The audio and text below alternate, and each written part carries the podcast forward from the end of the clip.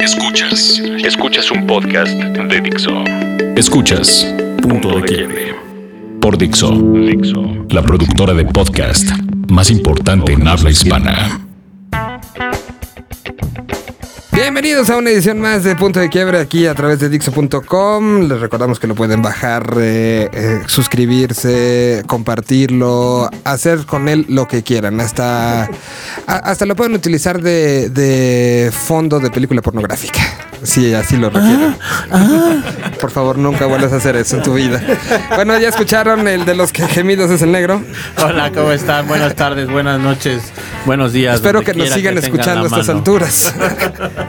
Milton, Estaban descargándolo y en ese momento estaban de descargarlo. Hola, saludos. Chavo Rock. Buenas, ¿cómo están toda la banda? Saludos. Pues hay varios temas. que- Chavarrock y su celular tienes que presentar. el celular de Chavarro que siempre va- periscopea momentos. O sea, genera el, el- este tema de queremos seguir escuchando más, entonces pone un cachito en Periscope y ya después para que descarguen el, el Esa es la idea. Es una estrategia de marketing implícita, brutal. Bueno, empezamos, eh, se dio a conocer, eh, bueno, ya se, se vendieron los boletos del festival conocido como Desert Trip para otros Olchela, donde la primera noticia ya es, desde ahí creo que está como la discusión, ¿no? Minutos antes de que salieran a la venta los boletos, los eh, organizadores salieron con un comunicado diciendo, pues como sabemos que todo el mundo quiere ir, no va un fin de semana, sino va dos, cosa que creo que le quitó magia, ¿no? Claro. Sí, al final.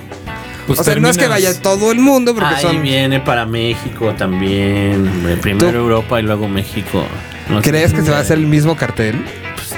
No sé si el mismo cartel, pero tengo un amigo que decía que es un festival que todos tuvimos en la mente en algún momento, ¿no? Que sabíamos que ¿Qué iba a suceder? no sé si iba a suceder, pero que, que teníamos que- en la mente.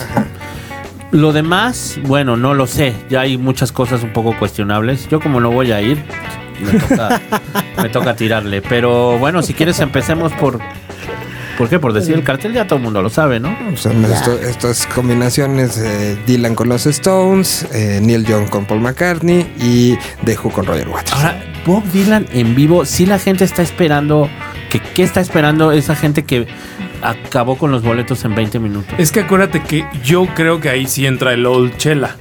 O sea, yo no. O sea, yo creo que de la gente que compró boletos, un 20 o un 30% son chavos. Y de ahí en fuera yo sí creo que son Uy, señores. la última vez que vi a Bob Dylan en el auditorio estuvo aburridísimo. Pero es gente que te digo, va a ir. Es por ejemplo, toda la gente que vive en Palm Springs, obviamente va a ir a. a Ah, no, Indio, y bueno, son puro sí. jubilado, No, puro no, ñor. Sí, y yo creo que viene mucha gente de fuera también. Bueno, Sí, va claro, mucha no, gente de. Europa y de México. Yo creo que representa una parte pequeña del, del mercado, ¿no? Sí, no, totalmente. Y eso se, se notó en eh, la forma en la que era la venta. Uno entraba, eh, aparecía como una especie de monito en una fila y empezaba a caminar la fila. En algunos casos se de gente que dos horas eh, Para lograr para, para comprar. lograr comprar el, el boleto. Y un sistema que mucha gente se quejó al final este, del asunto. Un sistema fuera de los sistemas de venta de boletos tradicionales. Y, y bueno, pues a ver este, cuál es el, eh, eh, el resultado. Seguramente será algo ma- majestuoso. Eh, la posibilidad de que Dylan y los Stones toquen juntos like a Rolling Stone, creo que algo que nunca se ha dado, nunca han tocado juntos, o sea, se conocen desde muchos años, pero nunca ha habido un concierto de los dos en el mismo día, en el mismo lugar. Entonces, eso ya de entrada es algo, algo fuerte. Paul McCartney pues sigue, está ahorita de gira en los Estados Unidos. Acaba de hacer este momento en Minneapolis donde hizo un tributo a Prince que se difundió en las redes sociales y que fue, parece que majestuoso. Eh, bueno, Neil Young que es otro que pues no para, ¿no? Está para arriba y para Toda abajo. la vida creo que de gira. Exactamente. Y, pero verlos juntos también ahí tiene ese, ese grado. Y bueno, lo de The Who con Waters, que Waters estaba encerradito, guardadito, y todo parece indicar que será eh, pues carretonada de éxitos de Floyd, lo que va a hacer Waters. Entonces, Sí, en realidad eh, platicamos ahorita antes de empezar. No has hablado, chavarro, ya me sentí. No, es que quiero darle la palabra a Diego Manrique, que Ah, creo que lo vamos sí, a tener sí, aquí sí. de invitado. Este, Virtual. Antes de, antes de, de empezar el pro- el- la grabación, yo sí había algo que me sonaba y que me, que me daba vueltas en la cabeza, que era como esto, intentar hacer un Woodstock, ¿no? Si es como poniéndolo como un poco en, el panorama. Y justo el domingo en, su columna del periódico El País, eh, Diego Manrique, que es el periodista de rock más eh, con más credibilidad y con más prestigio en toda España, publicó una nota muy larga donde básicamente lo que hace es una analogía diciendo que eh, Palm Springs, el lugar donde va a ser este festival, es un lugar eh, de reposo y como bien decía Milton de jubilados que puso de moda Frank Sinatra, ¿no? Y donde terminaron dos presidentes de Estados Unidos eh, viven, a- eh, bueno, terminaron sus días ahí, que fueron Eisenhower y Ford. Pero lo que más le, le da como vuel- como a lo que más le llega un poco a Diego Manrique, que en realidad sí está enojado por el festival, es que eh, dice que es- representa totalmente lo que representó Woodstock, ¿no? Totalmente lo contrario, perdón. Aunque voy a citar, eh, aunque detestaba el rock, Sinatra hubiera estado aplau- hubiera aplaudido el concepto del Desert Trip, así se llama el festival. Es el anti-Woodstock, público segmentado según su poder adquisitivo, un control de los asistentes que hasta prohíbe introducir instrumentos musicales, unos espectadores a los que solo se les permite consumir, la negación del espíritu democrático, del aliento igualitario subyacente en el rock de los 60 Y luego, uh, un poco antes, eh, dice... em, se avecina una crisis, quién sabe. Palm Springs no tiene tanta memoria. Fue creado hacia 1934 por el actor Charles Farrell como refugio discreto para las estrellas del show business. No, en realidad esa no era la parte que quería decir. Pero ya nos enteramos de cuándo fue. Un buen, creado, un sí. buen- un buen dato. Eh, pero bueno, básicamente es eso, él, ¿no? Lo- donde dice que es muy. Eh, toda la parte de drogas y de vigilancia está sumamente cuidado. Se los dice la voz de la experiencia. Este, y una. Una. eh, pues. Sí, básicamente eso, ¿no? La antítesis de Woodstock. O sea, es como estos artistas llegaron a este festival por lana. Bueno, No me queda pero, otra eh, cosa. Pero hay que entender que sí, no, y tiene toda la razón, pero también qué bueno que es así, porque es diferente, son diferentes épocas. perdón, ¿no? ya encontré ver, la parte que quería A ver, venga. A ver, Se supone que el Desert Trip será un festival, un festival de rock donde, cuidado, puedes ser expulsado, incluso detenido si te quitas la ropa, si armas follón y desde luego si llevas drogas. Transcurrirá a 30 kilómetros de Palm Springs, el Stone, el Sotogrande del Partido Republicano, aquí donde se retiraron presidentes como Eisenhower y Ford. Ahora, a ver. eh, Es un gran texto, lo leí también el, el fin de semana. Pero a ver, ¿qué festival hoy no se basa en eso? No es una competencia entre los festivales para eso. Y el tema de drogas eh, y de libertad, pues también son eh, condiciones que te marcan en cualquier festival. También sí. Y con ir a Coachella te das cuenta de que no pasa eso. A lo mejor acá estará un poco más este, cuidada la entrada por el tipo de poder adquisitivo que tiene la gente que va a ir. Pero yo no lo veo como la diferencia y yo creo que sí va a ser algo histórico en el sentido de lo que significa. Muy impulsado probablemente por la muerte de Bowie y de Prince, de donde pues sabemos No, que... perdóname, Miguel. Yo Ahí sí creo estás que sí. pecando de romántico. No, yo creo Esto que no sí. tiene nada que En- ver con la muerte de Bowie A ver, y de Prince. en el sentido de este De tener de, todavía de- de de decir a las leyendas. La exactamente cantidad de dinero absurda que tiene Golden Boys en sus cuentas de banco que le ha redituado Sí. hacer durante 15 años Coachella, que dijeron vamos a hacerlo y lo van a Y hacer. Paul Tolet se echó seis años siguiendo a estos seis bandas, Ahora- yendo con ellos, hablando y convenciéndolos. Está bien que lo gasten en eso. Yo prefiero que lo gasten en eso a que lo Sí, gasten pero no en. metas a Bowie ya. No, no, no. Entiendo perfecto el punto de Manrique, eh, eh, pero estamos hablando también, y como, como lo mencionamos ya, también estamos hablando de épocas. No es lo mismo los Rolling Stones de hace 40, 45 años a los Rolling Stones de ahora. Los Rolling Stones de aquellas épocas cobraban que 5, 10 mil dólares. No es lo mismo a unos Rolling Stones Claro. que ahora cobran. ¿Cuánto? Uno o dos millones de dólares por, present- No, por presentarse. van a como a tres o y cuatro, eso ¿eh? Me estoy yendo muy, muy bajito y sobre todo para este tipo de, de eventos. Al final del día las drogas van a estar ahí. La gente se va a poner Se hasta va a encuerar si quiere. Obviamente, sí.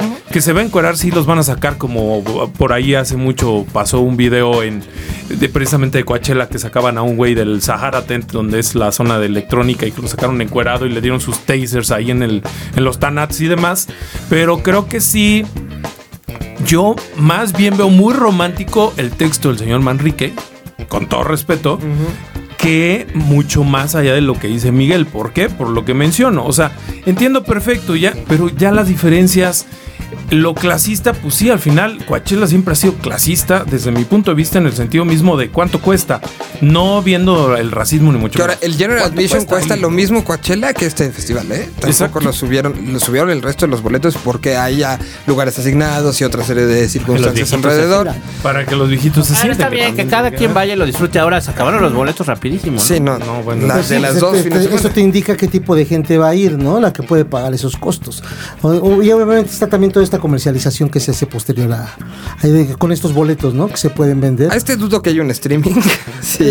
Es- por es- supuesto ojalá que lo haya. Yo creo que sí, ¿eh? increíble, yo creo que se pero yo creo que las tarifas de streaming de estos seis Sí. No, sobrepasan te- te cualquier. doblar- te doblarían Sí. el Es que, mira, a eso va- voy negro. Eh, El espíritu es diferente. Déjenme hacer aquí una analogía con lo que es de México. Como bien decías, no es lo mismo lo que cobra ahora Caifanes como lo que cobraba el Peace and Love en su momento, ¿no? Cuando se hizo a Vándalo, por supuesto. Recordemos que el Festival de Vándalo aquí en México fue el festival más grande que convocó a, a algunos citan más de 300 mil personas. Eh, pero el escenario era súper reducido. O sea, en serio, para, para la, la gran magnitud de No sí, daba para- No daba, para ¿no? eso. Entonces ahora vemos estas otras posibilidades que ya vemos ya los festivales con diferentes tipos de escenarios. Hay una mayor amplitud en muchos sentidos. Pero en esto se ha, se ha abierto todo un gran negocio comercial. Que de- eh, eso lo platicaba un poco con el de Babasónicos, con Adrián Yarguielos hace como tres años o dos años. En un Vive Latino que me decía, güey, le estoy comentando a Jordi. eh, eh, lo que pasó con el rock and roll, ¿no?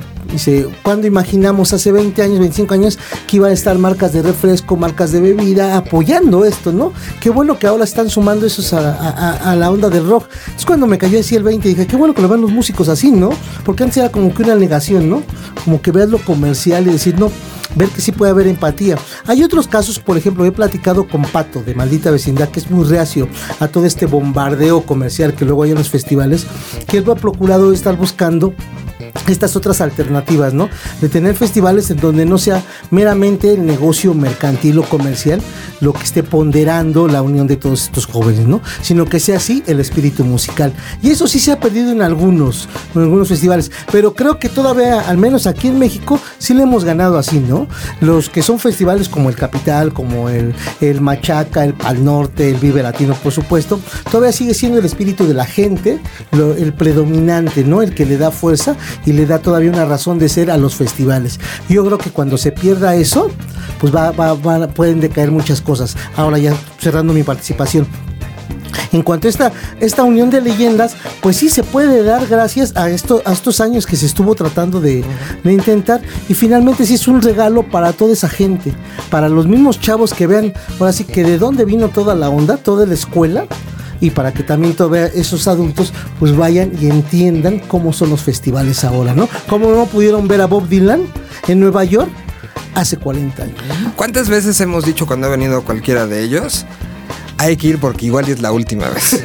¿no? O sea, lo hemos dicho todos, lo dijimos de los Stones hace dos meses. Claro. Y, y creo que un poco también ese es el espíritu de ahorita lo podemos hacer. El caso, yo creo que el pensamiento de los seis, y por eso yo sé citaba el tema de Bowie y de Prince, ¿no? Era, fueron, esto, la de Bowie creo Ah, Ya que un poco sacó más. el Miguel. Fue un poco más. Es que, es que me malinterpretó este güey. Pero lo, de- lo de Bowie a lo mejor él lo sabía, ¿no? El resto de la gente no lo sabíamos. Pero lo de Prince sí fue una situación intempestiva que podía haber pasado. Dime cuántos nombres de los que están en estos seis no podían haber tenido una situación parecida. Y creo que eso también pudo haber motivado al de acabar diciendo sí. A- Ahora bien, en los tiempos, la verdad es como que los Rolling Stones, ahora que fueron a Cuba, pues qué importante. Pero importante hubiera sido que hubieran ido que hace 15 años, ¿no? Hace 20 años. Lo mismo, qué bueno que se hace este festival. Pero lo importante hubiera sido que se hubiera hecho también hace 15 a 20 años, y no en un Coachella, ¿no? Sino bajo otras circunstancias. Bueno, ¿ustedes ya tienen sus boletos o no? Yo sí. ¿Ah, sí? Sí. Ah, mira, vamos Yo a tener estoy en- información sobre las acreditaciones. Uno de los casos, hablando un poco y ahí sí haciendo como un poquito la crítica, pues al final del día uno como medio pues está buscando siempre como estar en este tipo de eventos, la acreditación y demás. Mandé el mail y, y, pues obviamente la respuesta fue, sí va a haber acreditaciones, vamos- van a estar muy reducidas, muy limitadas, pero puedes ir comprando tus boletos. Sí. Hijos de su- Yo, yo previendo un poco eso y sí, el, el fanatismo personal por varios de los que están. Sí, ya, ah, me endrogué por un año, muchachos. Sé que este podcast hay que venderlo ya. Con razón te he visto a pie varias veces. Sí, no, no, no, no, no, supone- pero sí, personalmente creo que era un lugar donde había que estar también por la parte periodística, ¿no? Claro, Sí, sí, sí. No, es un momento histórico. Así que, ¿con qué, con cuál de los seis nos vamos de canción? No, pues si a mí me preguntas, yo con The Who. Yo igual, ¿eh? Pues vamos con The Hace Who. mucho que no escucho a The Who. ¿Cuál? Yo pondría My Generation. Pues aquí está. Tin,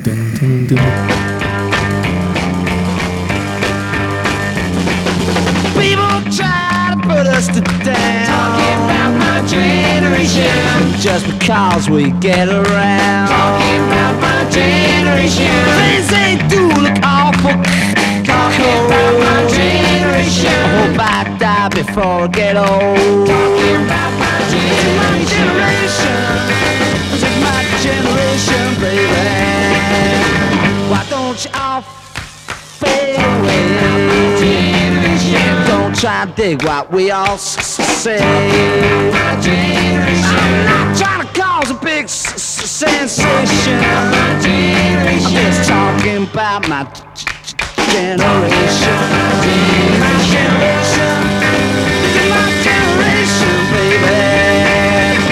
Estamos de regreso después de haber escuchado The Who, hablando de otros festivales. Chavarrock, te tocó estar en la primera fecha de un festival de, de, tres, de cuatro, ¿no? De cuatro noches Sí, que van a, serán. van a ser en realidad cuatro festivales grandes de, de lo que es de rock y, y es todo un mes de actividades que empezaron a, a- a partir del día 20 de abril y concluyen ahora el 20 de... Pues llama mucho la atención que en esta primera fecha donde estaba Inspector, eh, Molotov, ¿quién más estaba? eh, victorios víctimas. y víctimas del Doctor Cerebro. Lo- las cifras oficiales, tú estabas ahí, tú nos dirás este, si la cifra oficial está inflada, pero 130 mil personas, las, las imágenes que se veían eran espectaculares. Sí, fíjate, y hay unas de ahí por dron que todavía no, no he dado no he dado a conocer que, que se grabaron. Sí se ve. ¿Hay un chavadrón? Hay un chavadrón.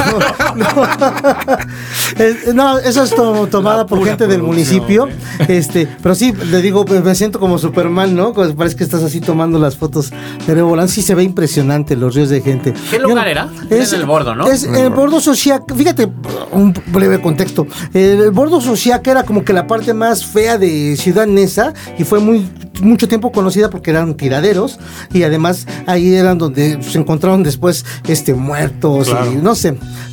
Para, para resumir, ¿se acuerdan de la, la ca- la canción La Tamalera, no? De, Sí. Doctor Cerebro. viene, Pues así, algunos mataban en cachitos y vendían a sus esposos los tamales y otros los tiraban en el bordo. Bueno, ya cambiaron muchas cosas. Esta gran parte del bordo pues ya se urbanizó. De hecho, hay una ciudad bonita, una colonia bonita que le llaman Ciudad ¿Y no Jardín, madres? que es una que es una parte que es una parte este, comercial, hay varios centros comerciales ahí. A espaldas de esto eh, se edificó un, un deportivo que se llama así, Deportivo Bordo de Suchiaca, y que es muy grande. Tiene una- un- un- unos sus terrenos grandísimos, ¿no? Donde se desarrolla el concierto, es, es una hilera y es como un río de gente. Yo creo que sin bronca caben más de 60 mil personas, así como que ah, enfiladas, ¿no? Y ya si abren un poco más los costados, que es lo que se hace en los conciertos, pues esta, esta cifra se puede duplicar incluso. Y fue lo que pasó en esta ocasión. Eh, se hizo el primer concierto de, de estos masivos con Molotov cerrando el cartel y ahora cuando estaba Molotov en, vivo, pues sí ve- veía su yo enorme, yo intentando hacer ahí una unos, unos conteos por los metros cuadrados y la capacidad de gente que veía, yo sí calculaba más de 80 mil, ¿no? Ya después el reporte oficial que dieron las mismas autoridades, Protección Civil, hablaba de 130 mil personas, ¿no? Lo cual tampoco se me hacía tan exagerado, aunque es pues es, no sé, es De la Azteca llena y más. eh, exacto, ¿no? O sea, y pero lo que me gustó es esta convocatoria que tienen los grupos de rock, fíjate, que Ciu- Ci- Ciudad Nesta la verdad es que es, es muy popular, tanto suena el reggaetón como suena, eh, están todos los Banda. sonideros, banda, Pop la cumbia incluso. y todo esto. Entonces que sean los grupos de rock que tengan esta convocatoria, está increíble y qué bueno, digo, le tocó a Molotov. Yo creo que va a ir otro tipo de gente eh, pero también en masa a ver a el Tri, que te toca este sábado, le toca a Charlie Montana, el Tri, Lead and Roll, Tex Tex, y Hassel, ¿no? Por ejemplo. Entonces este va a ser así más bandoso y más un regreso a las raíces, Y vas ¿no? a ir, obviamente. Sí, pues no, no, es El chavadrón va a estar ahí. No, es Ya que- lo rentó. es que está muy padre, ¿no? Además la experiencia porque te digo, estos festivales gratuitos, o sea, ni el Zócalo convoca, se convoca tantos, ¿no? Ni- O sea, no los tiene ni Obama. Tenemos No, poco tiempo, pero. ¿cuál es el El festival celebra 53 años de que se nombró como Nezahualcóyotl, ya si como municipio de Nezahualcóyotl. Entonces, que no, eso es lo eso es lo bueno que ha- que tiene muchas carencias todavía, por supuesto, el Estado y esta entidad, pero también hay muchos problemas de, de inseguridad, hay muchos problemas de, de, bueno, sociales de diferente tipo. Entonces, qué bueno Son que, gratis todos los que se le inviertan a este tipo de posibilidades para que también los chavos disfruten su, su entidad y también vaya Me mucha gusta gente que de sea otros gratis. municipios. Está bien. Sí, no, pues, sí. Y ya fue, o sea, digo, este, en esta ocasión estamos hablando de esto, va a cerrar Enrique Bumburi. Y en años anteriores ¿Y fue quién es el Caifanes, fue tercero? Café Tacuba. O sea, es el el- tercer concierto es el martes 17 de mayo y toca La Castañeda, Enjambre y Enrique Bumburi, ¿no? Entonces, que es ahí cuando se espera, Ah, obviamente, una no cantidad cuatro. mayor. El cuarto es un festival de rockabilly, De rockabilly, ajá. que va a haber el día 16 de Con mayo. los gatos, ¿no? Con los gatos eh, encabezando. Ese va a ser en no la se bola. dejaron los Stray Cats. Los Los Cats. Strike- Ojalá, Ojalá viniera. vinieran los Stray Cats. Bueno, la, la orquesta. Pues ahí está lo que Ryan Setzer. Estas. este, Gracias, Nesa. eh, No, es, es Invítanos que al de que- Bumburi, no seas así. No, están to- todos cordialmente invitados. Digo, pues vamos a. a- a- Lleguen como puedan, más. Ahí va a haber espacio. Ahí va a haber espacio para que lleguen Los ustedes. Pero es entre semana el de No, es domingo. El. Bumburi sí, es martes. ¿Y crees que baje la cantidad de gente? O sea, No, va a subir. Va a subir. La expectativa sábado. es que va a Pon, pon subir. una cifra en este momento. ¿Cuánta Este, gente? Sí si, puedo si fueron- pensar que van como 120 y a lo mejor nos van a decir que van 150, ¿no? O sea, para hacer un promedio, yo calculo eso más bien, como Nada entre más faltó 120 Tacuba ya y para, para 150. masivos, ¿no? Pues bueno, no. Ya Tacuba lo hizo, el año Ya, pasado. ya, ya Ah, fue, sí, ya no, fue el año sí, Tacuba, ya fue Caifanes, han ido otras bandas, digo, lo que pasa es que en este ya está teniendo ahorita mayor penetración mediática y también con más gente, ¿no? O sea, No, y si te contratan a ti para... para a- a- ayudarles a la ¿Cómo se portaron las víctimas? ¿Bien? No, pues de- fíjate que ahí está algo chistoso. A las víctimas, aunque son de Nesa, no siempre les va bien en Nesa. Como que ese público les exige más y yo siempre veo al abulón dando el doble o el triple Están en su patria. Porque, le, le- pues, porque se tienen que preocupa, prender. Es que sí, porque las bandas luego se entregan a, a los de fuera, pero a los locales no tanto. Pero se le fue muy bien a, a- a- al abulón. ¿Es cierto que el chipo salió en hombros? Casi, Siempre. casi, sí.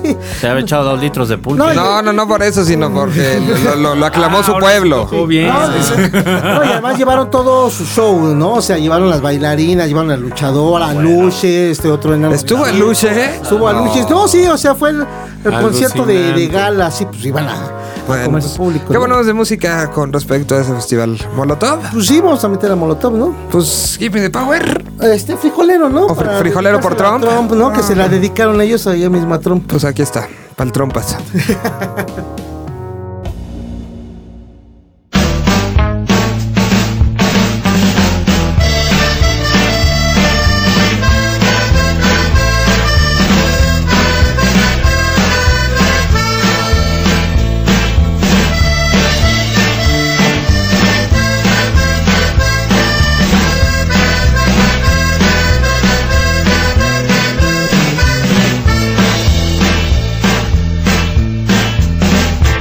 Yo ya estoy hasta la madre de que me pongan sombrero. Escucha entonces cuando digo, no me llames frijolero. Y aunque exista algún respeto, no metamos las narices. No que inflamos la moneda, haciendo guerra a otros países. Te pagamos con petróleo intereses nuestra deuda. Mientras tanto no sabemos se queda con la feria. A que nos hagan la fama de que somos vendedores de la droga que sembramos. Ustedes son consumidores. Don't call me gringo, you fucking beaner. Stay on your side of that goddamn river. Don't call me gringo, you beaner. No me digas beaner, Mr. Puñetero Te sacaré un susto por racista culero No me llames frijolero Pinche gringo puñetero Y para cerrar esta semana, una de las noticias que evidentemente paralizó las redes sociales por todo lo que significó, con cosas buenas y malas, y a mí de repente me da coraje que haya gente que se enoje porque una banda decide hacer algo y decide paralizar. Salió el disco de Radiohead, ha recibido eh, críticas, ha recibido alabanzas. ¿A ustedes qué les pareció? ¿Ya lo escucharon? ¿Les gustó? ¿No A les la gustó? gente le corrió la envidia. No, yo soy un fan from hell de Radiohead. Admito que son los reyes del marketing, lo tienen clarísimo. Yo Y está increíble que sea así. ¿no? espero que sean ellos, que no haya una mente detrás de Y ellos. si la hay, qué yo creo bueno. que sí la hay, Sí. Yo creo que sí la hay porque está muy bien orquestado. Pero todo lo que hacen es como, como decíamos hace rato, es el signo de nuestros tiempos. Yo creo que es como se debe de hacer. Es como se debe lanzar un disco, es con las expectativas que se tiene que lanzar un disco. Hay que hablar mal de las plataformas digitales, aunque yo trabaje en una.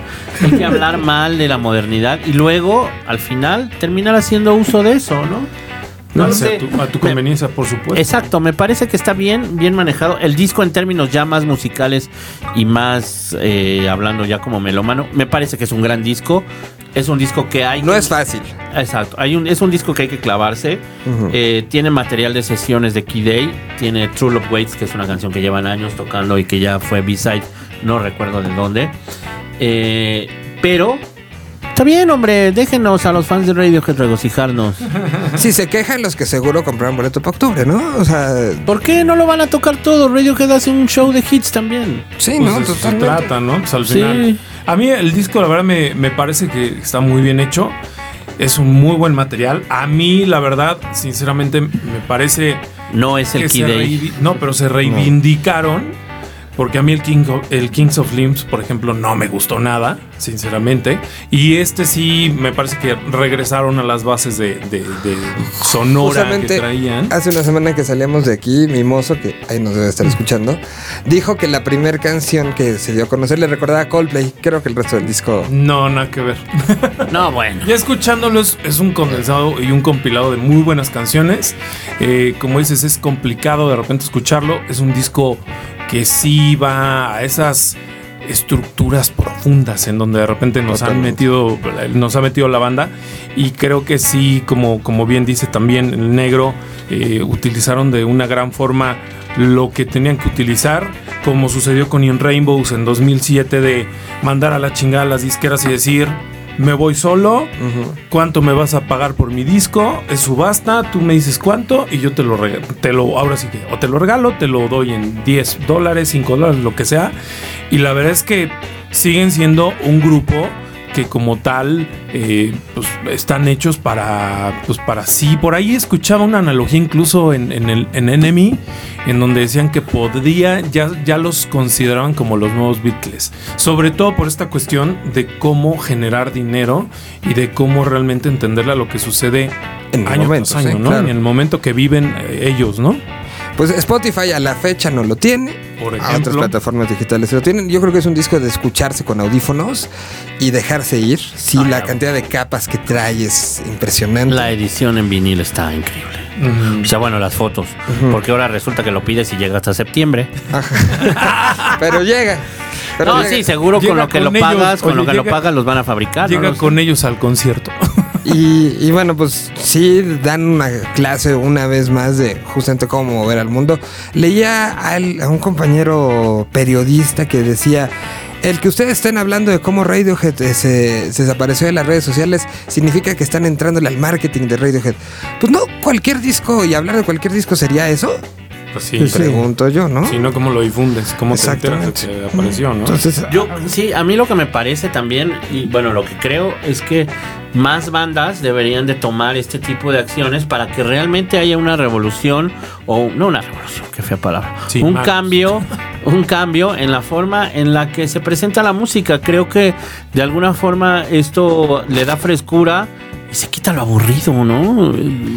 Y fíjate qué tanto tienen que aprender las bandas nuevas de los veteranos, ¿no? O sea, como Radiohead, que es una banda Ya son más de clásicos. 20 años sí, sí, de sí. trayectoria de gente que tiene más de cuarenta y tantos años, eh, pues, sigan haciendo cosas innovadoras, porque es la única palabra que yo encuentro para lo que resultó con, con esto que, que mostraron con el material.